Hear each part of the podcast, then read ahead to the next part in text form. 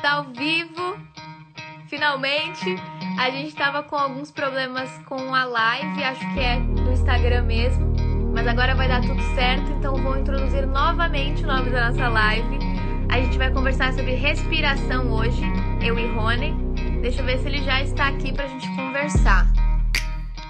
Esperando ele entrar.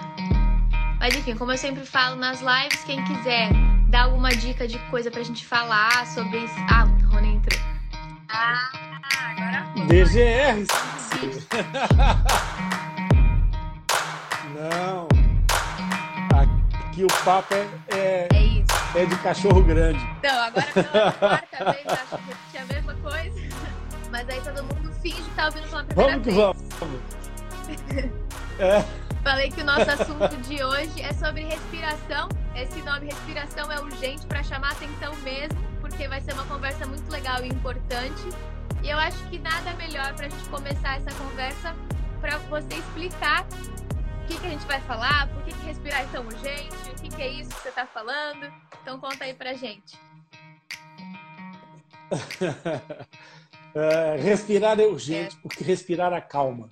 Portanto, vamos Meditação. fazer todos aqui um exercício. Vamos inspirar profundamente pelo nariz e, soltar lentamente, assoprar como se fosse por um, por um canudinho de plástico e colocar aí os nossos ritmos cardíacos e emocionais de volta no lugar. Calma. Pronto, agora que está toda a gente bem respiradinha e bem calma, vamos lá entender por que, que respirar é urgente, Camila.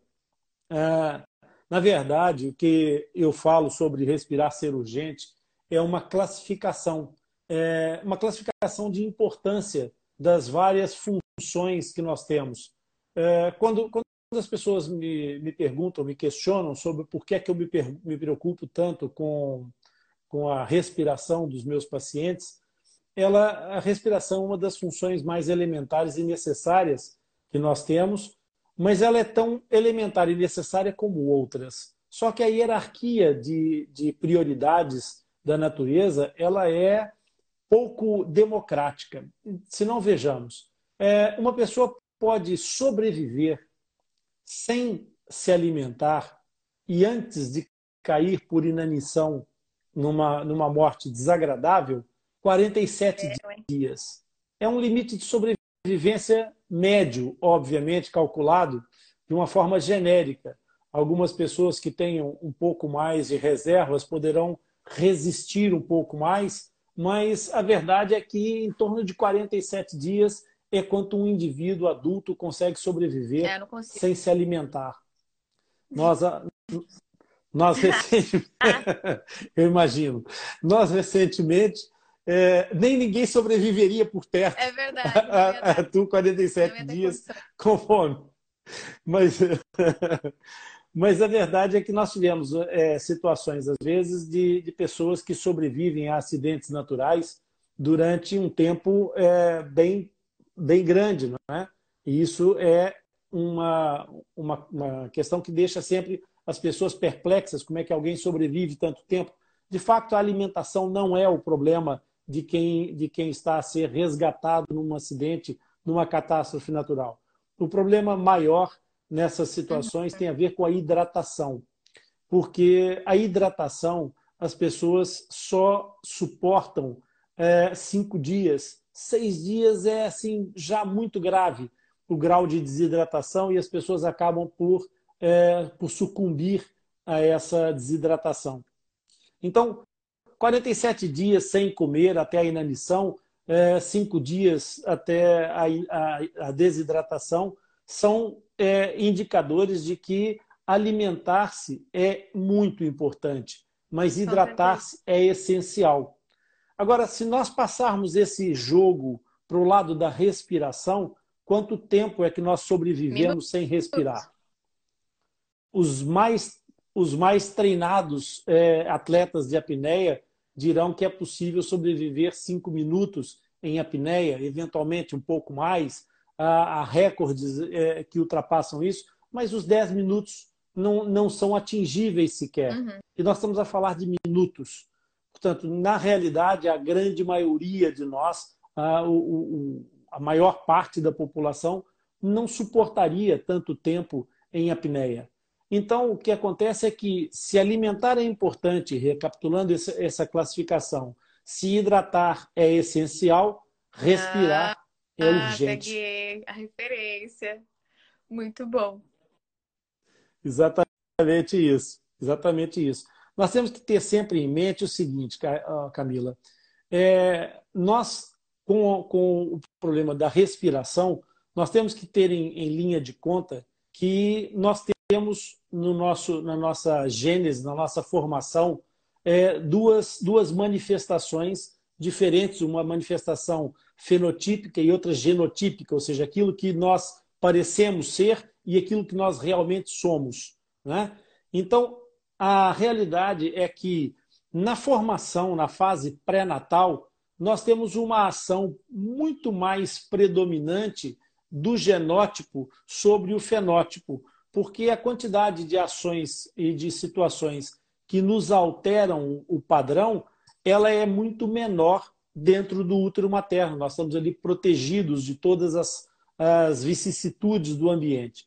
Quando nós nascemos, nós estamos sujeitos a uma ação do, fenotípica muito maior, porque o ambiente começa a interferir com o nosso desenvolvimento. Então, esse efeito do crescimento sob a ação de determinadas funções ou de ações do ambiente, acaba por trazer exatamente alterações que podem ser importantes no próprio, no próprio desenvolvimento e na formação, no fenótipo de cada um dos indivíduos. Isso, obviamente, que nós temos aqui diversas, diversas coisas que a gente poderia considerar, questão, questão de hábitos, é, patologias respiratórias que também podem mudar o jogo em qualquer altura, mas basicamente essa é, essa é a, grande, a grande ideia de que respirar é efetivamente urgente. E, e para concluir esse raciocínio, deixa eu, te, deixa eu te fazer uma proposta de viagem é. na tua história infantil. Em, em, algum momento na tua história, certamente, tu deve te lembrar que levasse um, um pirezinho para casa com algodão ah, molhado e um feijãozinho no meio do algodão. Com certeza, claro. Lembra dessa história? Então, o que acontece é isso aí. É que o feijãozinho acaba Sim. sempre por germinar, não é verdade? Se a gente colocar esse feijãozinho é, com o algodão molhado e colocar uma caixa escura, uma caixa toda fechada por cima desse algodãozinho e abrir só um buraquinho em cima, assim, um, um círculozinho em cima, esse feijão vai germinar? Vai. Vai sair pelo buraquinho. Claro que vai, claro que vai. Exatamente. Ele vai crescer direitinho e vai passar por esse buraquinho. Por quê? Porque é ali que tem uhum. a luz. Não é? Portanto, aquilo que, o, que, que motiva a, a direção do crescimento, a ação do crescimento, uhum. é exatamente o ambiente. Ou seja, o, o broto do feijão vai procurar a luz. E isso determina que o fenótipo dessa árvorezinha vai sobrepor-se a muitas outras vicissitudes eventuais do seu, do seu genótipo e vai crescer em direção àquele buraquinho. Agora, pensa no seguinte: se o buraquinho, ao invés de ser aberto em cima, fosse aberto do lado, o que, iria acontecer? Uhum. Ele ia crescer para o lado. Então, repara que o ambiente acaba por tomar uma proporção muito importante em relação ao que acontece depois do nascimento. Gostei mesmo. É legal. E isso me deixou pensando. Porque a criança, ela tem muita hum. mania de... Ela pega uma mania do nada, né?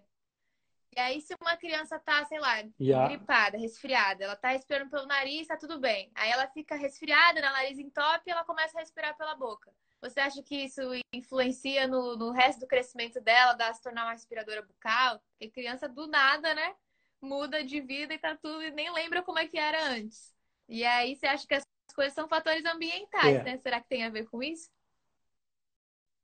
Olha, Camila, as obstruções respiratórias elas surgem por diversas razões, inclusive por razões fisiológicas que não sejam necessariamente patológicas, de origem patogênica, como é o caso de uma doença viral respiratória. O que acontece é que uma criança ela não aprende de repente a respirar pela boca. ela vai descobrir isso quando a, necessidade obrigar a encontrar um recurso.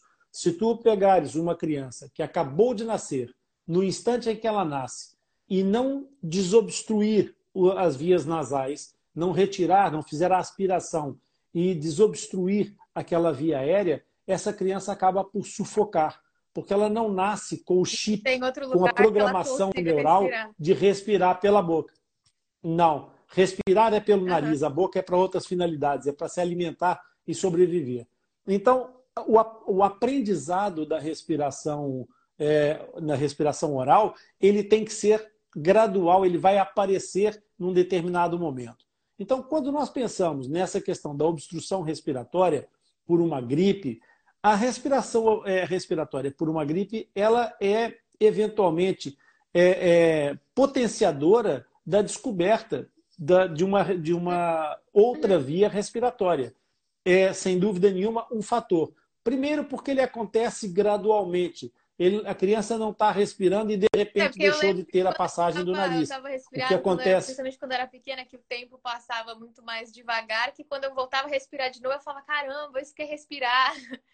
Então, eu acho que quanto mais criança é, né, mais isso fica na, na cabeça, né? Exatamente.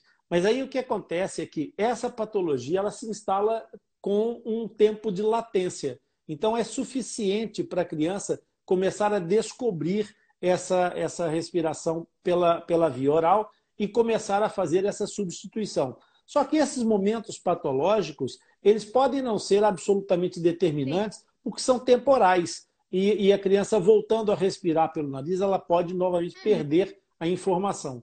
O problema está nas obstruções crônicas, em situações, por exemplo, em que o tecido é, é, da, da, do nariz, o tecido interno da, da mucosa da fossa nasal, começa a ficar inflamado com regularidade.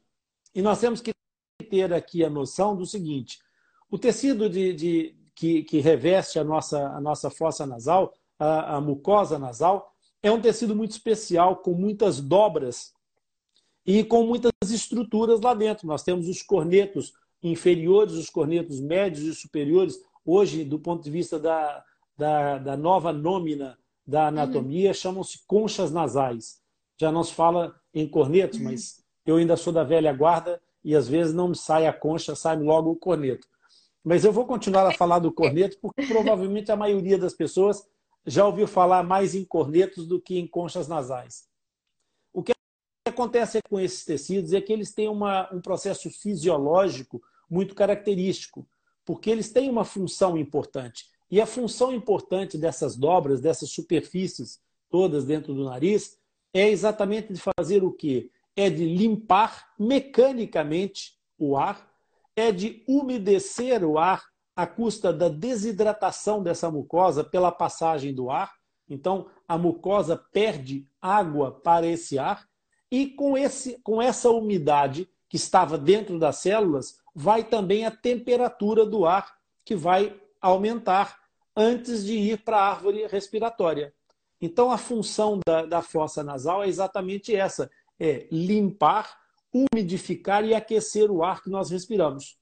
Ora, o que é que acontece? Esse processo de, de, de umidificação e limpeza ele vai fazer com que haja um depósito de, de, de partículas dentro da fossa nasal. E essa fossa nasal, com essa presença de partículas, tem a tendência a ou ignorar e apenas ressecar o muco que, que fica protegendo as paredes, é, criando aquelas crostazinhas que ficam dentro do nariz, ou então essa mucosa pode reagir de forma é,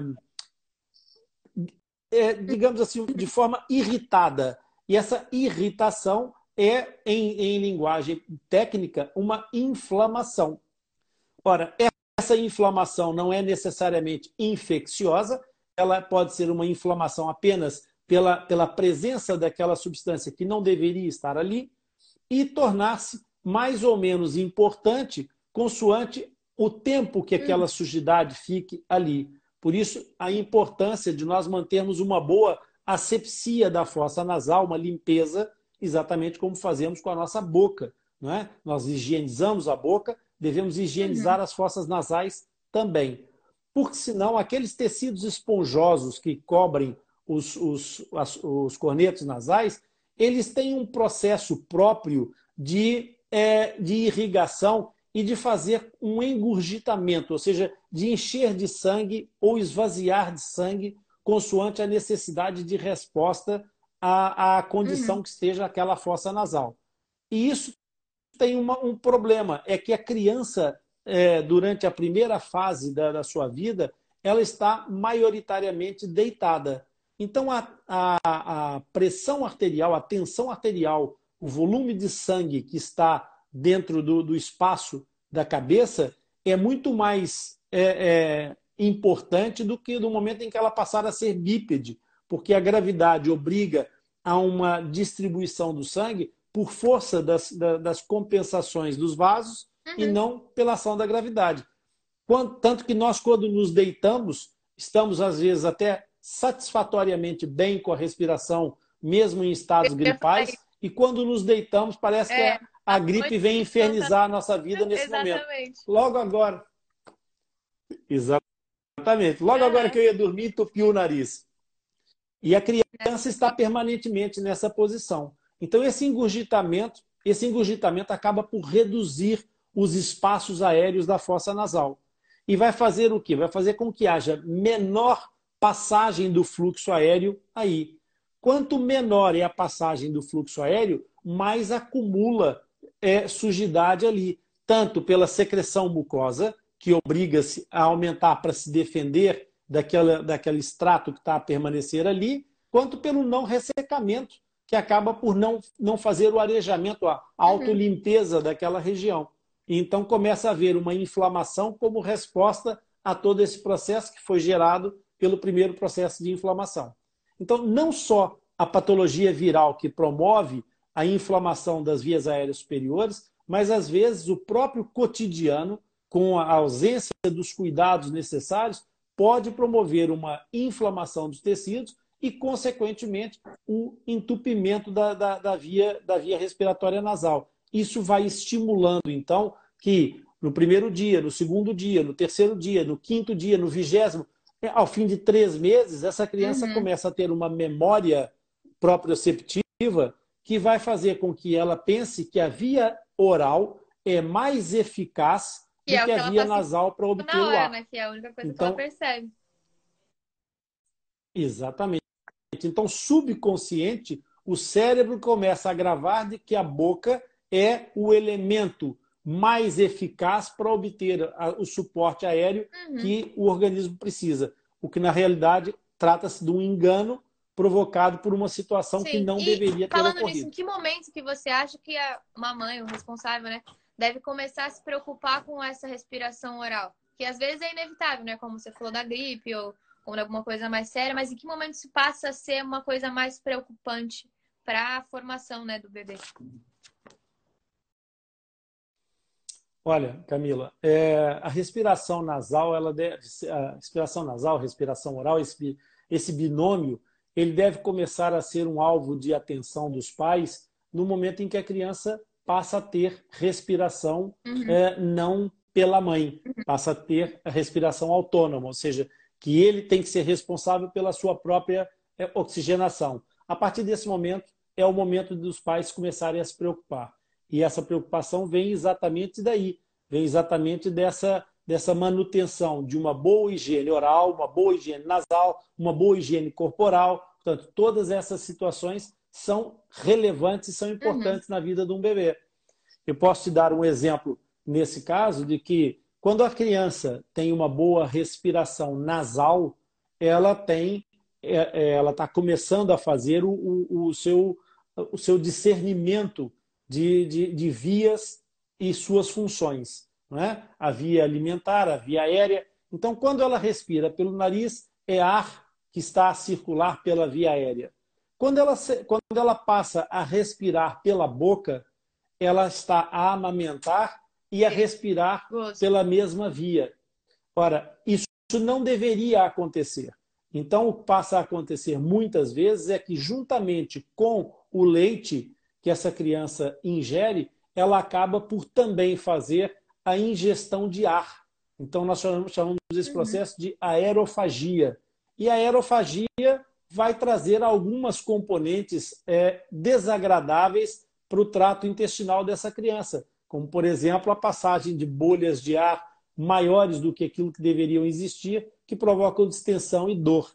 Portanto, a aerofagia não é bem-vinda na criança. E respirar pela boca vai aumentar essa situação, porque porque num determinado momento ela está a fazer a sucção, está a criar aquele, aquele bolo alimentar, entre aspas, líquido, para fazer a deglutição, mas se os níveis de oxigenação baixaram, ela tem que meter ar por ali também, aquilo vai entrar no meio daquele bolo e vai não para a via uhum. respiratória, uhum. mas para o estômago.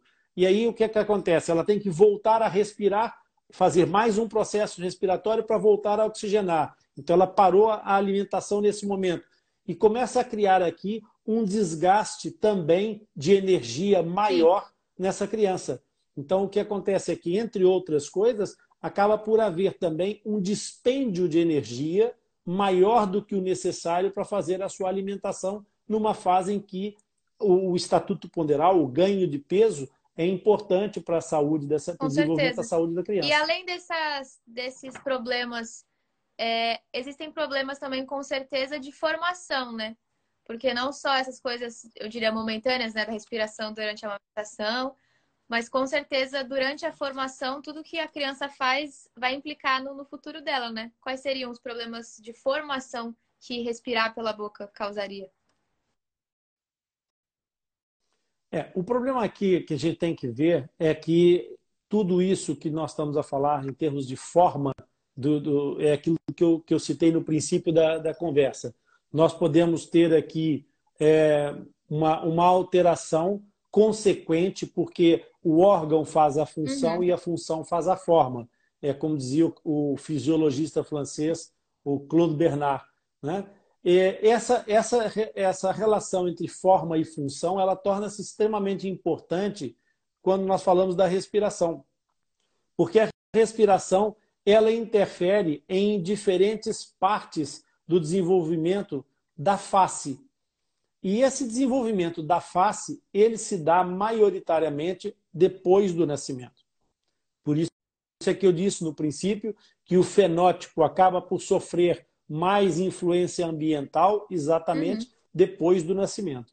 Então, essas alterações de forma, elas têm, obviamente, que respeitar a questão, por exemplo, da posição é, é, que, que, que a cabeça tem que se, que se localizar para obter um melhor rendimento respiratório, enquanto que pela respiração nasal, o nosso, a nossa coluna cervical tem uma cifose e lordose natural aceitável dentro de, uma, de um padrão de normalidade, quando nós passamos a fazer a respiração predominantemente oral, nós temos a tendência a tentar retificar o trato digestivo para ele cumprir uma função mais consentânea com a respiração. Então a cabeça tem a tendência a avançar no plano sagital uhum. no sentido ventral, ou seja, para frente. E isso faz com que haja uma perda do centro de gravidade da cabeça e esse, essa perda do centro de gravidade e obriga a, uma, a um reposicionamento da coluna para compensar, fazendo com que os processos de cifose e lordose da coluna tenham que ser mais, é, é, mais forçados, mais amplos. E aí vai trazer algumas, algumas alterações do ponto de vista do crescimento. Na face também vai acontecer isso, porque se nós vamos ter perda de ação da respiração pela fossa nasal, nós não vamos ter estimulação dos seios maxilares. Portanto, o terço médio da face vai ficar menos desenvolvido do que seria desejável essa resposta do desenvolvimento menor do terço médio da face obriga a que o andar inferior, que é a mandíbula, também sofra consequências dessa, dessa, desse desenvolvimento mais fraco. Por isso, é, pode acontecer de haver uma hiperdivergência, que é o, a, o rosto ficar mais alongado, pode acontecer de, de haver uma, uma retenção da mandíbula no plano sagital, então a mandíbula não consegue crescer sagitalmente, crescer para frente como deveria. Isso é, tem uma, uma metáfora que, o, que o, o James McNamara Jr. gosta muito, e no livro dele ele refere isso muitas vezes, que é a metáfora do sapato. Se a maxila não se desenvolve, fica demasiado estreita e a criança não se torna hiperdivergente, então é como ter um sapato, um pé a tentar enfiar-se dentro Entendi. de um sapato apertado. Então o que acontece é que a mandíbula não consegue crescer sagitalmente porque a maxila está uhum. a estreitar-lhe a passagem. Daí que muitas vezes é necessário fazer uma expansão maxilar para permitir que haja esse desenvolvimento mandibular. Mas essas, essas questões de, de, de forma e função, elas são bem extensas e eu acho que a gente pode usar isso numa, numa outra, numa outra live para poder explorar Até isso melhor, que é um, é um assunto, assunto bem importante. disciplinar, né? E eu tenho certeza que muita Exato. gente, muitos pais, né, acreditam que esse assunto seja exclusivo da pediatria, otorrinolaringologia, mas na realidade a odontologia também tem tudo a ver com isso, né? Tem muito a ver com isso, sim, Camila. É... A, primeira, a primeira questão é que na formação em geral não acontece informação suficiente é, que desperte a atenção das pessoas na fase inicial, por isso da sua formação profissional. Por isso é que é, é, existe hoje o, o, DGR, porque nós estamos exatamente a desenvolver esse trabalho é, através dessa formação, a chamar de volta as pessoas para elas entenderem como é que os processos iniciam e evitar que elas andem a tratar apenas é, a espuma dos problemas é, porque os problemas voltam a fazer espuma se a gente só tirar a espuma Tem coisa que provavelmente certo? nem fica muito então... difícil, às vezes nem dá para resolver na totalidade que daria se percebesse cedo, né? Exatamente. Então, a verdade é que o dentista, em primeiro lugar, ele tem uma responsabilidade muito grande, mas muito grande, na sensibilização de vários profissionais, desde que ele próprio esteja sensibilizado, porque senão alguém tem que sensibilizar alguém. Essa, essa cadeia, esse ciclo vicioso tem que ser quebrado uhum. em algum momento por algum profissional. E uma das formas de quebrar essa cadeia é exatamente transformar essa cadeia de um ciclo vicioso num ciclo virtuoso, em que uma informação passa para outro profissional e outra área e assim sucessivamente, aumentando a capacidade, o seu leque de resposta ao longo do tempo. Então, essa é a primeira, essa primeira questão de não deixar que essa informação fique hermética, fique presa dentro da, dentro da medicina dentária. A segunda questão que eu acho que é importante é que no desenvolvimento é, é, oral, nós é, é temos que perceber que a, a boca ela tem um teto, que é o palato, que é a, a zona que nós temos como limite superior da boca.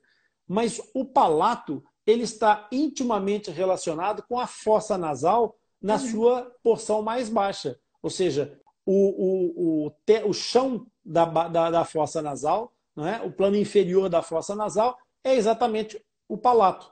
Então, essas, essas duas atividades, elas trabalham de forma...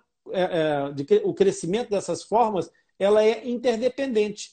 Então, se nós tivermos um fraco desenvolvimento da fossa nasal, nós vamos ter uma constrição do crescimento da abóbada palatina. E, obviamente, que depois, com a ausência da função correta da língua, nós podemos ter cada vez mais uma permissão de estreitamento. Por quê? Porque existe uma coisa chamada zona neutra de forças, em que a nossa arcada dentária está sujeita a forças externas e forças internas. Essa, esse equilíbrio de forças é que se chama zona neutra. Ora, se as forças externas, que é a musculatura é, mastigatória, toda a, a parte jugal, exerce força na minha arcada superior, no sentido para a linha média, ou seja, para dentro da boca, é, eu tenho que ter alguma força interior que exerça uma função no sentido contrário para que essa força uhum. se anule e a arcada não colapse. Essa ação é feita por quem? É feita pela língua. A língua tem a sua posição de repouso ideal colada no céu da boca. Portanto, quando nós temos o céu, o, o, palato. Eu agora tenho a mania de chamar o palato céu da boca, porque eu faço live para pais Sim. e tenho que traduzir as coisas. Então, os colegas têm que, me, têm que me dar um desconto. Portanto, quando a língua se cola ao palato e, e evita que haja essa força isoladamente da musculatura mastigatória para convergir, para convergir a arcada, é, cria-se uma zona neutra e a arcada mantém-se nesse tal padrão dessa performance de arco dentário e não de triângulo ou de quilha, de ogiva. Né? Então, nessa, nessa situação da zona neutra, nós acabamos por gerar uma resposta de crescimento tanto interna da parte da maxila, do crescimento maxilar, como também do estímulo oral para que esse crescimento da maxila se faça de forma consentânea. Então, é necessário que o ortodontista, que o dentista tenham a percepção da importância da ação dessas estruturas no crescimento da face, que o otorrino tenha essa capacidade de responder também prontamente às necessidades e demanda de uma boa função respiratória, e no caso em que ainda essas duas ações, pela ação da forma, da ação sobre a forma, não seja suficiente, então nós temos que chamar alguém que trabalhe funções. E quem trabalha as funções são os fonoterapeutas ou terapeutas da fala, no caso do Brasil e Portugal, né? respectivamente. Né? Exatamente. Então, esse trio é, acaba por ser um tripé fundamental para que, que se, é, se produza um desenvolvimento equilibrado de uma face harmônica e estável de longo e esse prazo. Esse assunto é um assunto bem extenso, inclusive acho que a gente vai ter que fazer uma parte 2 dele, né? para poder caber tudo. Porque várias coisas que a gente falou que ia conversar, com certeza não vai dar tempo. Mas uma coisa que eu acho muito importante a gente falar antes de Exatamente. finalizar essa live é que assim, aqui no DGR a gente ensina, além do dentista saber aprender, né, saber se comunicar com os colegas, a gente também mostra como ele se comunicaria com o paciente de uma forma de mostrar com os pais, com os pais. de uma forma mostrar autoridade, mas ainda assim explicar tudo de uma forma que os pais consigam entender, né? Então, para resumir isso tudo de uma forma leiga, como você acha que os nossos colegas poderiam se, digerir, é, se, digerir, se dirigir aos pais sobre esse assunto para que eles fiquem alertas, né? Para conseguir notar isso e levar a criança ao dentista, ao médico e a todo mundo para conseguir tratar. É, eu acho que a questão primordial Camila, passa exatamente por chamar a atenção dos pais, em primeiro lugar, de que a consulta neonatal em Sim. medicina dentária é muito importante. É, os colegas precisam ver as crianças é, após o nascimento, como os pediatras também o fazem. É, a primeira consulta de, um, de, uma criança no dentista não pode continuar a ser uma, uma questão comum, né? aleatória. Né? Com seis e anos doc... aparecer pela primeira vez. Exatamente. Então, a forma de abordagem para isso é exatamente é, nas consultas que nós temos, que geralmente não são com as uhum. crianças, uhum. porque os pais não levam, Sim. mas os pais Sim. vão ao dentista. Não é? E nessas consultas, é, há uma primeira consulta, se não for a primeira consulta, há uma reconsulta em que a anamnese tem que ser revista, e nesses momentos é uma boa uhum. altura perguntar, então, tem filhos? É, em que idade é que tem os seus filhos? Os seus filhos já foram ao dentista? Ah, mas meu filho ainda só tem dentes de leite, então já está atrasado. Quantos anos é que ele tem? Tem cinco, então uhum. já está atrasado quase seis anos na Com primeira certeza. consulta. E isso também vai na nossa última live, que foi a nossa última conversa sobre agradar e encantar, né? Que isso dá muito mais e... do que o paciente Exatamente. esperaria receber, né? Que foi para se tratar e receber uma dica sobre Exato. o filho. Não é? Exatamente. Exatamente. E muitas vezes, e muitas vezes os pais é, são, são muito agradecidos com esse tipo de informação, porque de fato eles não recebem essa informação nem sequer nos pediatras, nem nas, nos serviços de enfermagem, nem no serviço de saúde. E para encontrar essas informação, essa informação no tio Google, eles têm que andar aí muitas voltas e até, até conseguirem encontrar, já encontraram um vídeo engraçado de um gatinho tudo. a fazer qualquer travessura e acabam por e é acabam por o tio Rony está aqui para explicar tudo para a gente, não é? É, Com certeza. A gente vai fazer isso. Talvez a gente possa até continuar no domingo falando sobre esse assunto, né? Porque, para quem não sabe, a gente sempre está conversando, decidindo qual vai ser a conversa da live. Então, se vocês quiserem saber mais sobre esse assunto, conta pra gente se faltou uma dúvida, alguma coisa que vocês ainda não saibam. Porque eu acho que tem muita coisa pra gente conversar sobre isso, né? E se não for sobre Com isso, pode ser sobre outro tema qualquer. É só, um é só, é só surgir. Ainda, né? Temos muitas lives pela frente, Camila, e é muitas verdade, vezes podemos voltar e aprofundar o tema e podemos ir abrangendo várias coisas. Vocês é, que nos ouvirem, enviem para mensagens para o nosso direct. É, digam o que é que vocês querem ouvir, que assunto é que vocês gostariam de conhecer melhor e nós vamos nos esforçar, nos esmerar para tentar, sem percalços é, favor, nos inícios das lives, abordar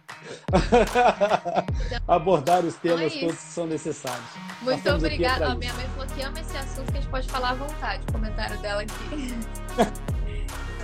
então é isso. Domingo okay. voltamos com uma okay, nova Cris. live. Fiquem de olho que durante a semana a gente vai divulgar qual vai ser o tema, além das postagens que a gente faz todo dia, né? Então acompanhem a gente e estamos sempre por aí. DGR. Exatamente. Valeu, DGR. pessoal. Valeu, Rony. Até mais. Valeu, Camila. Tchau, tchau.